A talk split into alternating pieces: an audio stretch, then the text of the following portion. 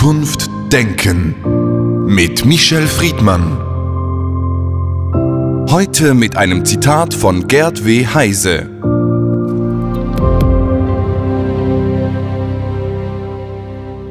Auf der Suche nach dem Schlaraffenland sollte man sich ausreichend mit Proviant versorgen.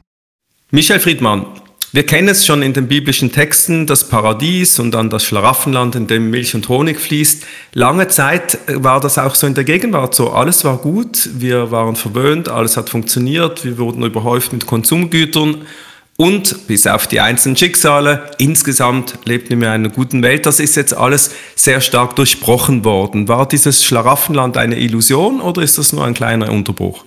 Ach, dieses Schlaraffenland, wie langweilig, wie furchtbar, wie viel Gleichgültigkeit im Schlaraffenland herrscht, wie viel Gelähmtheit auch im Schlaraffenland herrscht. Das Schlaraffenland der westlichen Demokratien ist für die Generation der 25 bis rund 65, 70-Jährigen eigentlich der Alltag der letzten 30 Jahre gewesen, mit Ausnahme von Millionen Menschen auch in Deutschland und überall sonst, die kaum Geld verdienen, die ein schweres Leben haben, die traumatisierte Erfahrungen haben. Aber ja, unsere Gesellschaften sind Schlaraffenlandgesellschaften geworden das Mittelmaß regiert übrigens im Schlaraffenland. Die Eliten, das Überdurchschnittliche wird nicht gemocht, das Individualistische, das Auffällige auch nicht. Denn das Mittelmaß muss dafür sorgen, dass die Elite nicht auf Elitepositionen kommt, sonst würden allen deutlich werden, wie mittelmäßig das Mittelmaß ist. Also die Unauffälligkeit ist der Preis im Schlaraffenland eine Illusion, eine Konstruktion, ein Mikrokosmos, der glaubt, er sei geschützt vor dem, was im Mikrokosmos der Welt passiert. Nun könnte man dem ja entgegenhalten, dieses Schlaraffenland ist einfach der Mensch, beziehungsweise die Utopie und die, das Wunschdenken der Menschen. Also ich glaube nicht, dass das Wunschdenken oder die Utopie für den selbstbewussten, sich selbst bestimmenden Menschen das Schlaraffenland ist.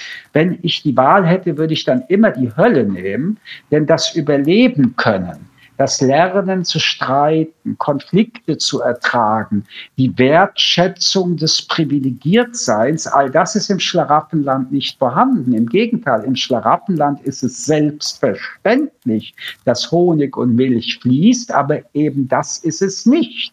Das Leben ist nicht selbstverständlich wohlhabend, das Leben ist nicht selbstverständlich demokratisch, das Leben ist nicht selbstverständlich ähm, in Freiheit äh, geschenkt. Und die meisten Menschen auf dieser Welt leben eben nicht in Schlaraffenland, sondern leben auf dem Boden der Tatsachen und dieser Boden ist hart und schmerzhaft.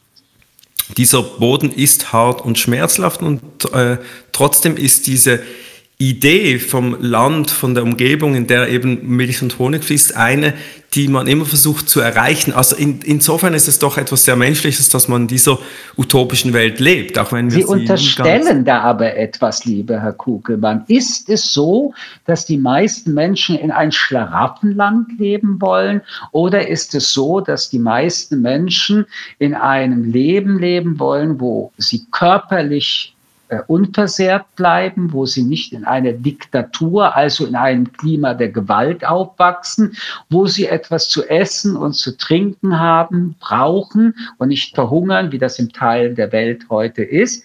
Also wo zwar Wohlstand und Demokratie eine tiefe Sehnsucht ist, aber Schlaraffenland ist ja noch etwas anderes. Schlaraffenland ähm, trennt sich und grenzt sich ab vor den Sorgen der Probleme und den Realitäten der Welt. Es ist eine künstliche Welt, die nicht verbunden ist mit der Welt an sich, sondern es ist eine Exklave, so wie es in jeder großen Stadt ja auch diese Viertel gibt, wo man dann hinfährt und denkt, oh Gott, was hat das mit diesem normalen Leben zu tun? Ähm, und deswegen glaube ich, dass die Sehnsucht nach Schlaraffenland auch immer eine Sehnsucht von Verantwortungsabgabe ist. Schlaraffenland bedeutet, ich trage weniger Verantwortung. Bedeutet, weil ich weniger Verantwortung trage, muss ich mich nicht einbringen in Ungerechtigkeitsfragen, in Krieg- und Friedensfragen, sondern solange es mir und den Schlaraffenländler gut geht, dann ist es mir nicht wichtig, wie es anderen nicht gut geht. Und so gesehen kann es nicht der Wunsch eines autonomen, selbstbewussten, mündigen Menschen sein, seine Verantwortung im Schlaraffenland abgegeben zu haben und in Gleichgültigkeit und menschlicher mangelnder Empathie nur an sich selbst gedacht zu haben.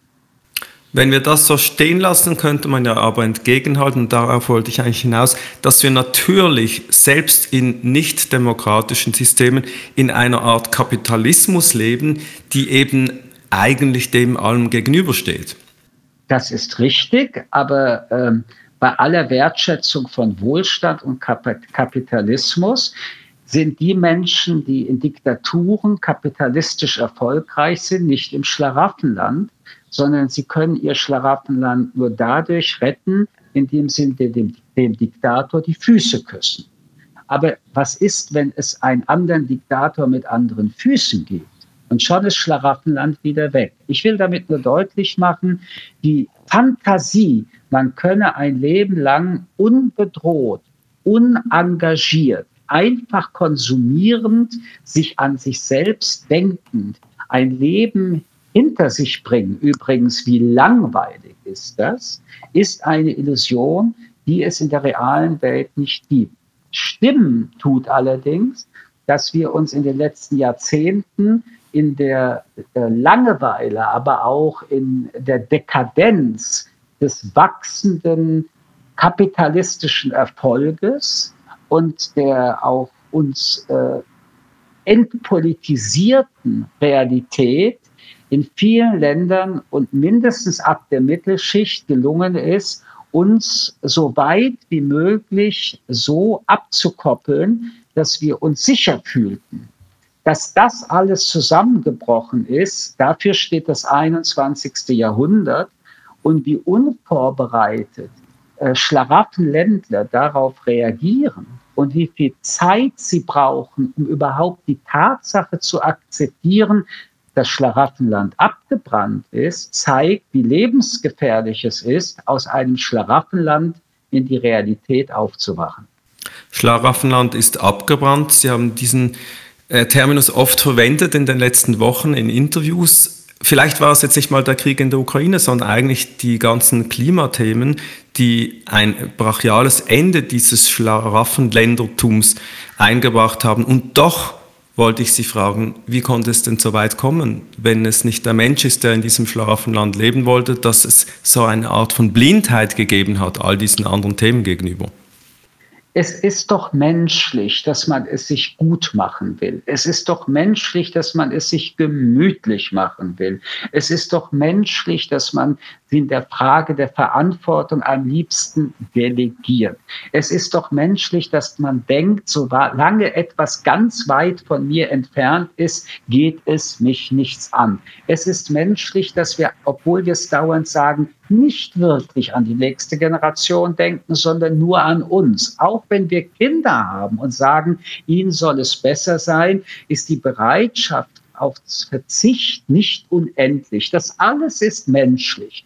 Und da wir, auch in Deutschland, in der Schweiz ist es ja schon viel länger so, über viele Jahre und Jahrzehnte einen ökonomischen Wachstum hatten. Das heißt, die Menschen hatten ein wohliges Gefühl. Sie konnten antizipieren, dass sie im nächsten Jahr noch mehr verdienen. Sie konnten Vermögen bilden, jedenfalls die vielen, nicht einmal mehr die meisten, ähm, sind die Sensibilitäten der Gefahren, die einem selbst bedrohen, äh, nicht mehr auch erzogen worden in die nächste Generation hinein.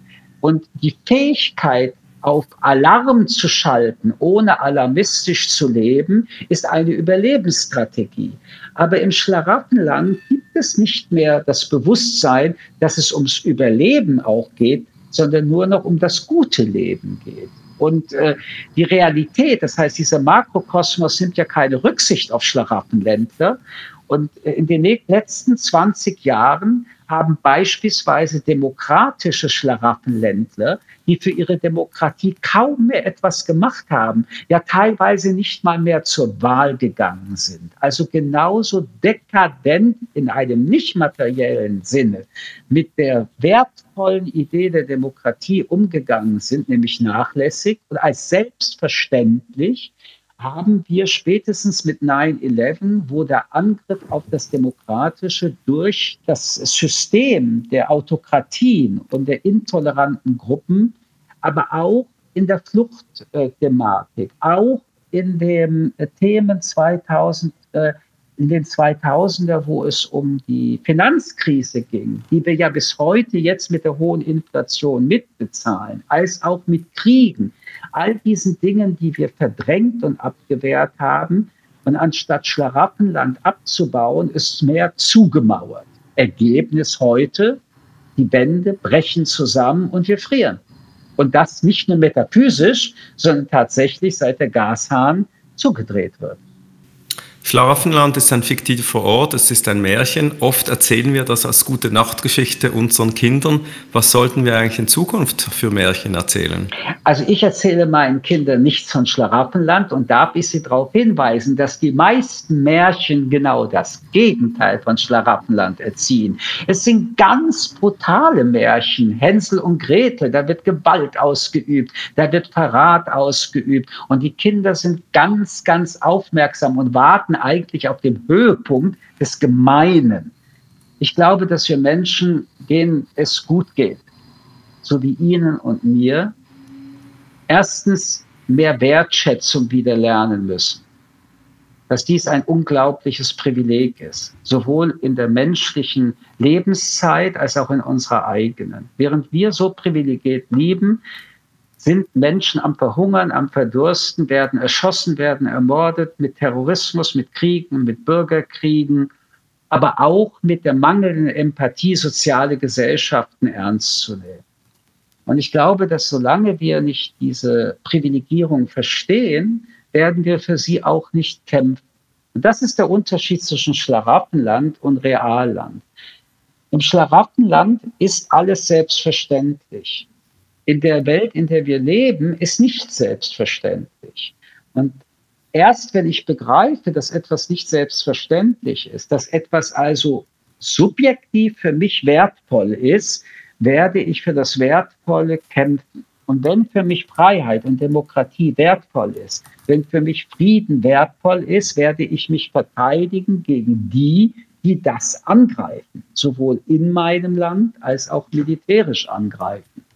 Und wir sehen, dass der Kapitalismus an seine Grenzen kommt, was die Verteilung global angeht und dass eine Inflation auch wiederum zeigt, wie ungerecht und unsozial eine Welt ist. Denn für diejenigen, die mehr haben, sind die inflationären Kosten auch beim Einkaufen nicht der Rede wert. Und wenn jemand nur 3000 Euro oder Franken verdient, verändert es das ganze Leben. Wir sehen in der Frage der Bildungsgerechtigkeit, wir sehen in vielen Fragen auch und erst recht des Klimas, dass wenn wir nicht handeln, wird über uns gehandelt und verhandelt. Also mit anderen Worten, Schlaraffenland ist abgebrannt, ist das eine. Aber die, die dort gelebt haben, müssen in der Realität ankommen und müssen endlich ihrer Verantwortung gerecht werden. Wir sind schon sehr nahe an den Point of No Return, mindestens für zwei, drei Generationen. Michel Friedmann, vielen Dank für das Gespräch. Ich danke Ihnen. Zukunft denken mit Michel Friedmann. Ein Podcast des jüdischen Wochenmagazins Tachles.